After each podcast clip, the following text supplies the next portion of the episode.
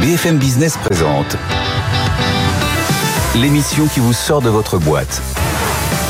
Happy Boulot, le MAG, Lorraine Boumeau. Bonjour à toutes et à tous, bienvenue dans Happy Boulot le Mag en direct à la radio, à la télé et bonjour à vous qui nous écoutez en podcast. Cette semaine, on va parler des négociations annuelles obligatoires. Elles ont sans doute lieu dans votre entreprise. C'est un grand moment de dialogue social, pas toujours bon, parfois très bon. On en parle avec Claire Morel qui est membre du comité de direction de Syndex. On parlera ensuite de ces 4 Français sur 10 qui ont envie de se reconvertir, de changer de voie, voire de devenir entrepreneur. Ça fait rêver. Quels sont les freins? Quelles sont les motivations? On en parle avec deux personnes. On en parle avec Karine Selnik, qui est la fondatrice de Test un métier, et puis avec Frédéric Lavenir, le président de l'ADI. Et puis pour finir, dans la caisse à outils des entreprises qui peuvent peut-être vous aider à trouver du boulot, surtout si vous avez moins de 25 ans, c'est Jobamax, une application qui vous permet en 10 secondes de postuler et tout ça avec les codes des réseaux sociaux, avec les codes des applications que les plus jeunes, et pas que les plus jeunes, que beaucoup d'entre nous utilisons au quotidien. C'est le programme de cette émission, de cet épisode. Restez avec nous. BFM Business, Happy Boulot, le MAG, l'exécutif de la semaine. Ce sont sans doute les négociations annuelles obligatoires dans votre entreprise. Et eh bien justement, c'est le sujet de ce premier entretien avec Claire Morel. Bonjour Claire. Bonjour Rennes. Vous êtes membre du comité de direction de Syndex. Avec vous, on est sur un cabinet euh, d'expertise qui parle, qui chuchote à l'oreille à la fois des partenaires sociaux, mais aussi euh, des, des, des, des entreprises plus largement. On va parler de ces négociations en période d'inflation, des méthodes et des bonnes pratiques, mais on va rebondir sur quelques chiffres d'une même plusieurs études que euh, votre euh, cabinet euh, publie. D'abord, 90% des accords d'entreprise prévoient une augmentation générale ou des augmentations générales. Comment on explique ce chiffre? Alors effectivement, c'est ce qu'on a pu constater, nous, dans les négociations qu'on a étudiées cette année. On explique ce chiffre déjà parce que c'est une revendication ancienne de la part des représentants du personnel et des délégués syndicaux de privilégier les augmentations générales qui sont pour tous les salariés qui sont pérennes dans le temps, contrairement à une prime qui va être mm. une seule fois dans l'année et pas reproductible l'année suivante. La deuxième chose qui explique ce pourcentage d'augmentation générale, c'est évidemment l'inflation. Mm. Là, les entreprises, elles ont bien été obligées d'écouter les représentants du personnel pour permettre ces augmentations générales au regard déjà de l'effort qui a été produit pendant les années du Covid, où là, il y a eu le chômage partiel avec des baisses de salaire, moins d'heures supplémentaires, des primes variables extrêmement importantes, et évidemment, au regard de l'inflation et l'augmentation du panier moyen. On prend le pouls du dialogue social avec vous, Claire, et euh, en parallèle euh, de, ce chiffre-là de 90% d'accords d'entreprise qui prévoient d'augmenter, on a un autre chiffre qui est qu'en gros, 50% des gens que vous avez questionnés considèrent que euh, les conséquences de l'inflation que vous venez d'évoquer ne sont pas assez prises en compte dans les négociations. Comment on parle d'inflation dans l'entreprise?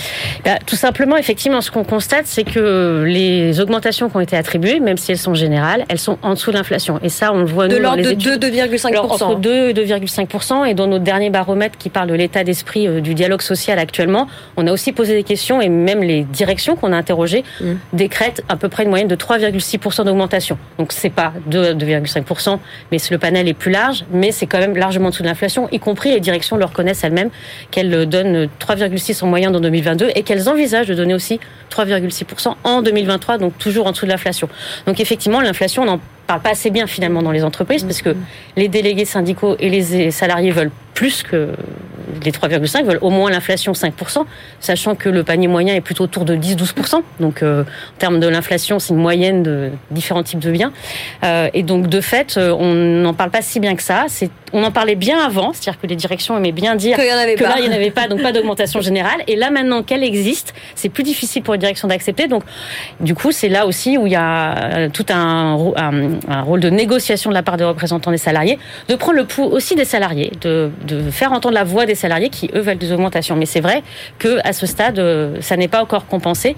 Euh, c'est pour ça que les élus essayent d'aller voir d'autres compléments pour euh, compenser l'absence d'augmentation à la hauteur de l'inflation et d'autres compléments dans les dans les négociations, comme les primes et les aides au transport ou les aides à la restauration. Est-ce que justement, en parlant de primes, euh, la prime de partage de valeur exprime Macron, maintenant on l'appelle euh, la PPV, elle ressort comme dans la boîte à outils, quelque chose qui est bien utilisé, bien appréhendé, tant du côté euh, des, des, entreprises que du côté des salariés Alors elle est moins utilisée que la, les précédentes primes, notamment en sortie du Covid, où là il y avait eu beaucoup plus d'utilisation de ces primes. Là elle est beaucoup moins utilisée. Alors elle se, nous on l'a retrouvée dans 11% de nos accords, mais il faut savoir qu'elle n'est pas uniquement attribuée par accord. Elle peut être attribuée de façon unilatérale. Ce qu'on sait, c'est qu'il y a à peu près 7000 salariés qui avaient eu accès, mais c'était les chiffres de Bruno Le Maire en novembre. Donc depuis, il y a dû en avoir plus. 700 000, pardon, excusez-moi, 700 000. Donc c'était pas énorme.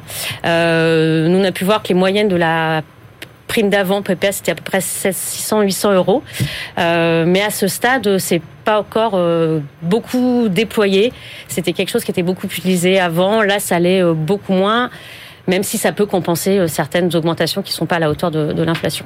Bon, difficile de parler euh, de dialogue social et de votre métier euh, chez Syndex sans parler du CSE. Un autre chiffre, je ne veux pas trop vous assommer de chiffres, mais je vous renvoie à, plusieurs des publications de, de, de, de Syndex. C'est 75% des élus qui se déclarent ou se déclaraient insatisfaits des négociations menées en 2022. Est-ce que ça va être mieux en 2023 j'ai pas l'impression.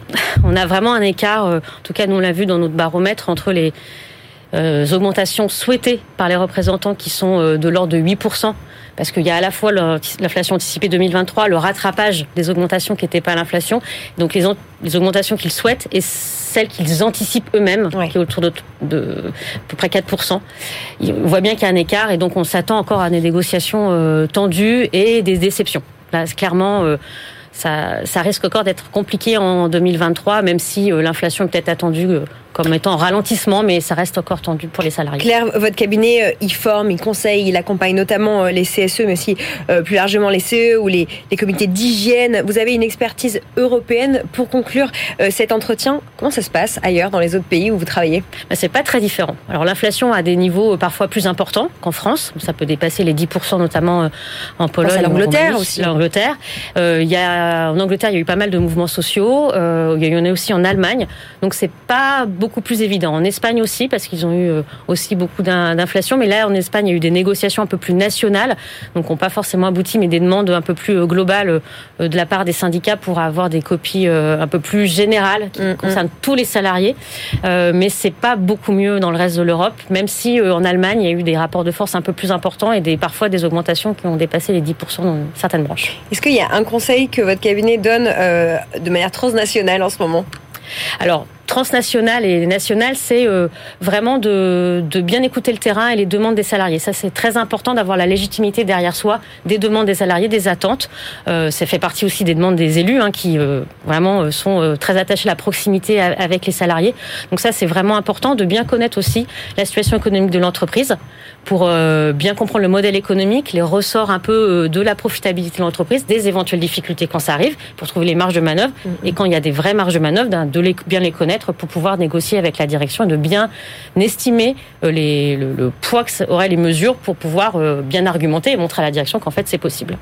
Voilà, 40 ans d'expertise au service euh, du dialogue social. Merci beaucoup d'avoir pris le pouls avec nous.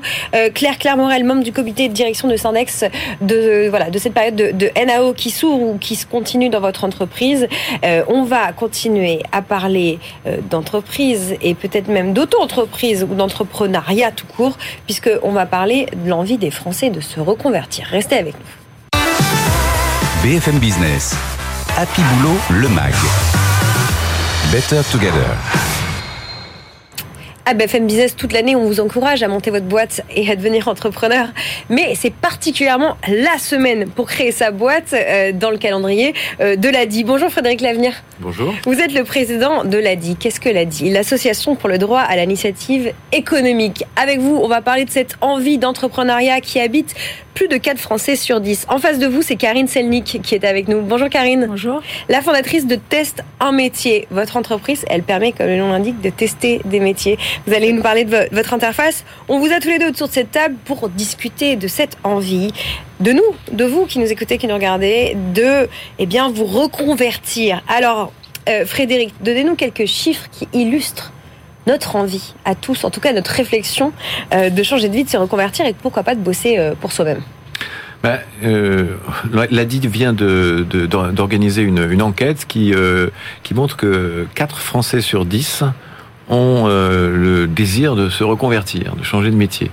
Et sur ces Français qui ont envie de se reconvertir, il y en a également près de 4 sur 10 euh, qui euh, envisagent de le faire par euh, la création d'entreprises en se lançant de manière indépendante. Et ça, c'est un chiffre qui nous a nous-mêmes surpris, tellement il est élevé et qui probablement reflète une évolution de la société assez intéressante, dont on pourra peut-être parler. Une vraie envie de changer de vie. Est-ce que Karine, avec Test un métier, vous sentez aussi en gestation beaucoup de gens qui sont dans la réflexion de changer de vie, pas seulement pour basculer à leur compte, mais pour changer de carrière, changer de secteur? Comment ça se matérialise chez vous? Eh ben, nous, on est vraiment spécialité sur la mobilité professionnelle, que ce soit à l'intérieur d'une entreprise. Donc, on a envie de changer de métier à l'intérieur d'une entreprise ou, à l'extérieur. Et changer de métier, c'est, pas simple. Euh, donc, la plupart des gens que nous avons aujourd'hui, que nous accompagnons, ce sont des gens qui sont déjà en transition, donc soit sortis d'un plan social ou euh, accompagnés par un bilan de compétences ou sortis d'un cabinet d'outplacement et qui se posent des questions. Donc, dans les questions qu'ils se posent, on a très peu de personnes qui veulent faire le même métier. Donc on est quand même entouré de milliers de personnes qui sont chez nous et qui se disent quel est le prochain métier? Et la difficulté qu'on rencontre pour nous, c'est euh, ben, finalement euh, quel métier faire. Donc, euh, on se rend compte que changer de métier, c'est pas simple parce que souvent, les métiers sont méconnus. Il y a 12 000 métiers, j'imagine que vous ne les connaissez pas, moi non plus. Et donc, c'est comment on donne la possibilité à ces personnes d'identifier les métiers et aussi pour euh, certains de devenir créateurs d'entreprise. Donc on est vraiment sur comment, là c'est là notre activité, c'est comment on va permettre à ces personnes-là d'accélérer cette mobilité vers une reconversion, mais vers quel métier? Et donc lever les a priori euh, vers ces métiers-là. Alors un a priori qu'on peut peut-être, euh, dont on peut peut-être se réjouir, c'est que les gens qui se reconvertissent sont plus heureux. C'est un des chiffres de votre baromètre, Frédéric. ça se matérialise comment? Ouais, la meilleure, euh, la meilleure expérience qu'on peut avoir, c'est de, c'est de discuter avec un, avec un créateur, quelqu'un qui a vécu une vie euh, avec euh, plein de métiers, plein d'activités différentes et qui vous parle de son entreprise. Et vous comprenez ce que ça veut dire en termes de regard sur soi-même. Euh, réussir euh, réussir euh, le lancement d'une entreprise, c'est un succès qui qui est extraordinairement gratifiant. Et donc ça ça apporte ça apporte énormément. Moi je, je puisqu'on est dans un débat, hum. moi je voulais rebondir. Une discussion, une discussion. Discussion. c'est pas un débat parce qu'on est assez d'accord, je pense, sur beaucoup de choses. Mais je voulais rebondir sur cette question de de, de découvrir un métier et savoir où il est. Nous, ce qu'on observe, c'est que en fait c'est des processus très itératifs. C'est-à-dire que, par exemple, là, dans notre petit livre qu'on a sorti euh, à l'occasion de cette enquête, euh, il y a plein d'histoires, euh, mais à chaque fois, par exemple, vous avez vous avez une dame là qui, est, qui a une histoire super, qui est aujourd'hui réparatrice de machines à coudre. Eh ben, je vous défie de trouver cette idée-là. comme ça dans le journal où ça, ça, se, ça se construit par les hasards de la vie. Il y a des essais et puis ça marche pas. Et puis euh, on découvre un truc et on, on, y est, voilà, on s'y sent bien parce que on a exactement ce qu'il faut. Et c'est cette découverte de ce qu'on aime faire et de ce qu'on a envie de faire, c'est aussi un processus de un processus de vie. C'est ce que permet la création d'entreprise, mais c'est souvent ce à quoi aspirent mhm. tous ces gens qui disent j'ai envie de changer de métier. Ils savent pas nécessairement exactement ce qu'ils veulent. Et il faut, c'est exactement ce que tu disais, euh, un contact, une, un frottement avec euh, avec du réel pour découvrir que ça, oui, on a envie de le faire. Les processus de vie heureux ou malheureux, il y a quelque chose que vous avez en commun tous les deux. L'ADI, c'est une association. Euh, vous vous adressez à une typologie euh, de personnes. Vous aidez euh, des entrepreneurs à se lancer mm. avec des financements qui ne sont pas forcément ceux dont on parle toute la journée sur BFM, des levées de fonds, le recours à la bourse ou au marché. On est ah sur une typologie assez particulière. Et vous-même, Karine, vous l'avez dit tout à l'heure, vous accompagnez des gens qui, par exemple, se prennent un plan social en pleine tronche. Mm. voilà, des gens qui sont sortis de l'entreprise euh, les, les, processus de la vie, heureux ou malheureux, sont des occasions pour se trouver et s'épanouir.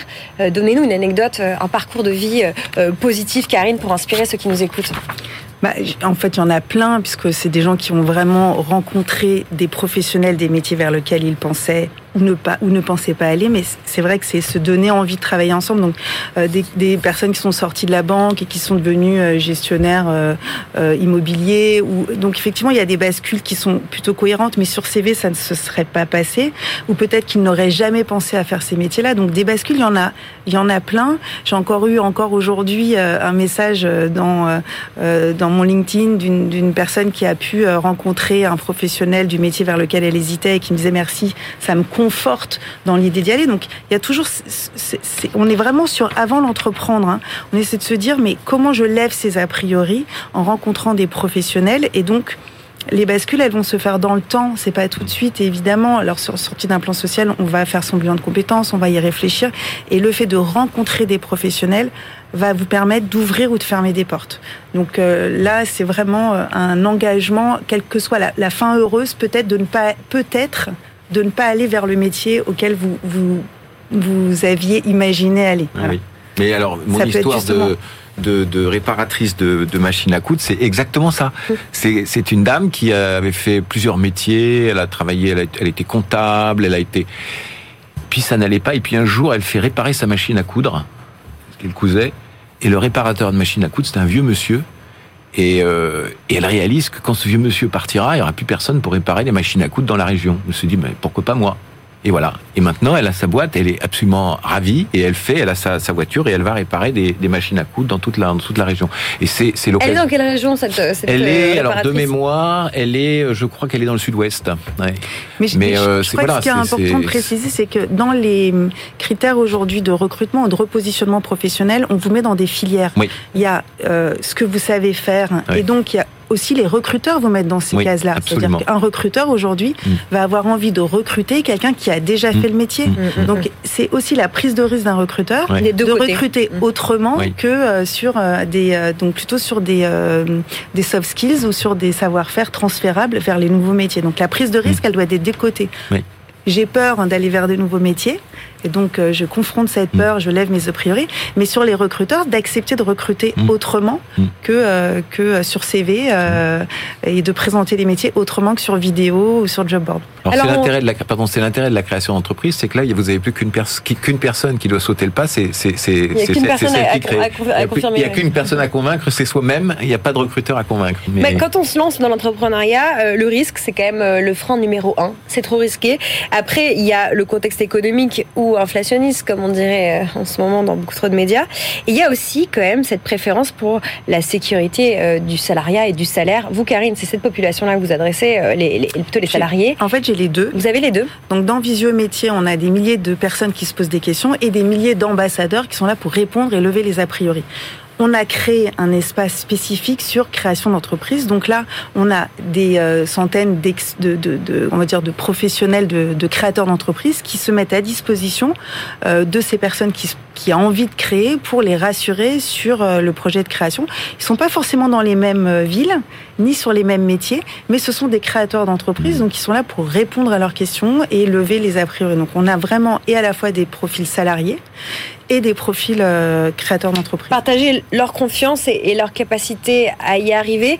Est-ce que c'est sur la confiance aussi que vous travaillez L'association euh, l'a dit? Ah oui, bien sûr. Bien sûr, c'est exactement ça. C'est-à-dire que se frotter à quelqu'un qui a déjà euh, eu l'expérience, c'est la meilleure manière de, de, de, de, démystifier en fait euh, cette, euh, cette, cette création d'entreprise qui pour beaucoup est quelque chose d'énorme et qui en réalité bah, finalement n'est pas si compliqué que ça, même si ça demande beaucoup de volonté et beaucoup de, beaucoup de travail. C'est vraiment ce qu'on appelle l'enquête métier. C'est-à-dire que dans le mmh. processus, quand mmh. on est euh, on est en troisième, on aura de faire des stages, on aura de faire des, des périodes d'immersion. Euh. Et là, quand on est adulte en phase de reconversion, on n'a plus de dispositif. Mmh.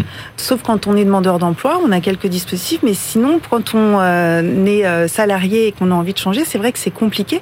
Donc, le, le, le, plus possible, parler avec des professionnels des métiers vers lesquels on a envie d'aller, c'est vraiment une opportunité de se rassurer sur sur sauter le pas un mot, c'est la semaine pour créer, ou c'était la semaine pour, créer sa boîte. Quelle est euh, pour vous euh, euh, la première chose à faire, Frédéric, pour valider cette envie de monter sa boîte et se dire ok, j'y vais? Alors, je crois que la réponse est très simple. le statut social. Parce que vous disiez, l'un des obstacles majeurs, c'est le sentiment du risque. Alors le risque business, il existe toujours, hein, parce que les clients, il faut aller les chercher, mais ça c'est un risque que généralement tout le monde entend bien courir. En revanche, il y en a un qui est beaucoup plus difficile à accepter, c'est le risque de perte de la protection sociale. Et on a aujourd'hui un système de protection sociale qui est fabriqué pour des salariés mm. et qui n'est pas fabriqué pour des indépendants, qui est plein de trous. Euh, parce que les droits ne sont pas attachés à la personne, mais ils sont attachés au, statut. Et la couverture sociale et l'universalisation la, effective de la couverture sociale, on parle beaucoup de retraite en ce moment, c'est un mhm. grand sujet, mais il n'y a pas que ça, c'est probablement le grand sujet pour libérer la création d'entreprises euh, et, et, faire en sorte que chacun choisisse sa vie, non pas en fonction du petit statut social qui est attaché, mais en fonction de ses appétences, de ses compétences euh, et des opportunités. Et ça, c'est le grand sujet politique. Je suis créatrice d'entreprise et j'ai pas de soutien euh, financier si j'arrête mon entreprise. Voilà. Donc effectivement, ça c'est euh, ça c'est un, vrai frein à la création d'entreprise. On a aussi euh, des fonctionnaires hein, qui nous contactent en disant je suis professeur des mmh. écoles et en fait mon rêve c'est de faire autre chose. Et en fait, c'est aussi des profils qui sont coincés dans leur statut mmh. parce qu'ils n'ont pas accès au chômage. Et leur statut et leur protection. Exactement. Maintenant, parce qu'ils sont prêts à bouger, mais en même temps, ils n'ont pas le chômage et ils ont, peuvent pas, enfin, ils démissionnent, mais en même temps, ils n'ont rien à côté. Donc, effectivement, il y a euh, peut-être des passerelles à, proposer pour libérer ça mm. Euh, et rassurer toujours mm. la création d'entreprise. Mm. Voilà, c'est un vaste sujet difficile de résumer en, en, en, 10 minutes, mais je vous remercie à tous les deux, euh, Karine Selnik, fondatrice de Test en métier, et Frédéric Lavenir, le président de l'association pour le droit à l'initiative économique. Je conclus avec une de vos phrases, Frédéric. Se reconvertir, c'est exercer son droit de choisir sa vie, de rebondir et de se réinventer. Je vous laisse réfléchir là-dessus. Merci à tous les deux. On va parler des plus jeunes et des outils pour les recruter. Restez avec nous dans quelques secondes. BFM Business. Happy Boulot, le MAG. Business Case. Dans notre laboratoire RH cette semaine, je vous sors une nouvelle carte. Il s'agit de Jobamax. C'est une application qui permet aux jeunes gens, génération Z, de mieux trouver du boulot, de mieux se faire recruter. Et c'est Alexandre Guénoun, le fondateur, qui est avec moi. Bonjour Alexandre. Bonjour. Alors comment euh, mieux résumer ce que fait votre application Donc Jobamax, c'est une application de recherche d'emploi qui fonctionne comme euh, les applications de rencontre, l'objectif c'est de faire en sorte que les jeunes, donc nous on est sur une cible entre 18 et 30 ans, puissent trouver un emploi rapidement euh, et surtout euh, justement que les entreprises puissent également les recruter le plus rapidement possible. Alors on va essayer de, définir un peu mieux l'interface. Un chiffre, c'est un swipe toutes les 15 secondes. On est vraiment sur le rythme de Tinder. C'est ça. Justement, l'objectif chez, nous, c'est de faire en sorte que euh, l'intelligence artificielle propose l'offre d'emploi la plus adéquate au profil du candidat pour que le plus rapidement possible, il puisse postuler et vraiment se poser des bonnes questions avant de postuler à l'offre d'emploi.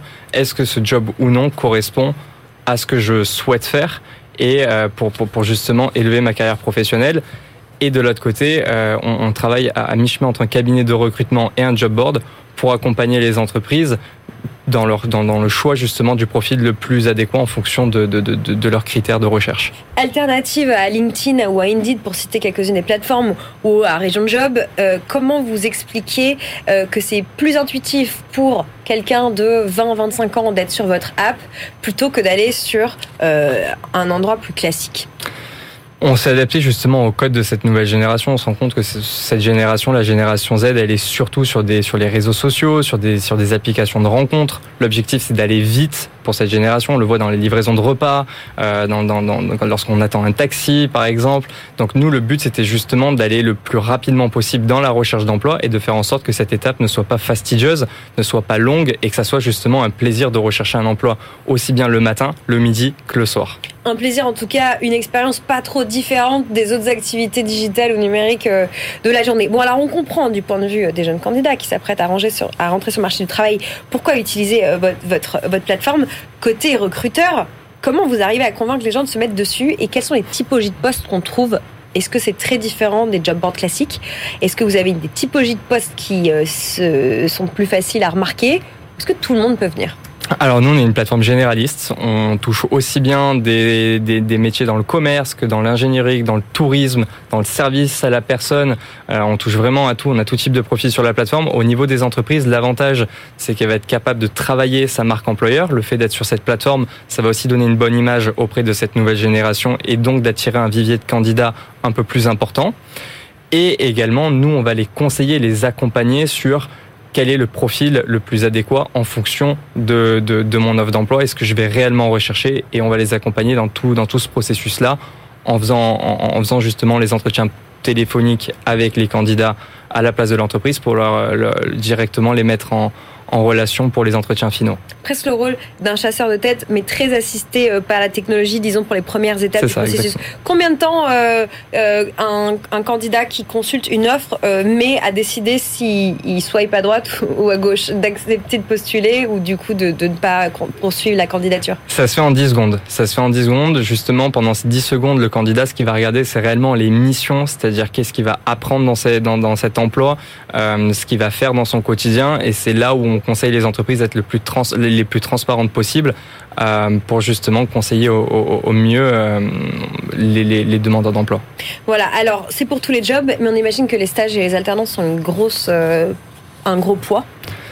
Alors, nous, c'est 60% de CDI pour l'instant, 30% d'alternance, 10% de stage, mais ça évolue en fonction des périodes de l'année. Euh, Forcément, au mois de, au mois d'avril, mai, on a beaucoup plus d'alternance. Ça se calme, euh, ça se calme euh, vers l'hiver, et puis ensuite, ça, ça, remonte. Voilà, je vous renvoie vers Jobamax. C'était dans notre caisse à outils du Labo RH, la start-up de la semaine. Merci beaucoup, Alexandre Guénoun. Merci à toute l'équipe et merci à vous de nous avoir écoutés. Cette émission est à retrouver en vidéo à la demande quand vous le souhaitez sur notre plateforme de vidéo, mais aussi sur toutes les plateformes de podcast en audio. Et puis, on est en linéaire le week-end à la radio, à la télé pour ceux qui nous écoutent de manière moins digitale. À la semaine prochaine pour continuer à parler management, vie de bureau et recrutement. BFM Business, Happy Boulot, le MAG. L'émission qui vous sort de votre boîte.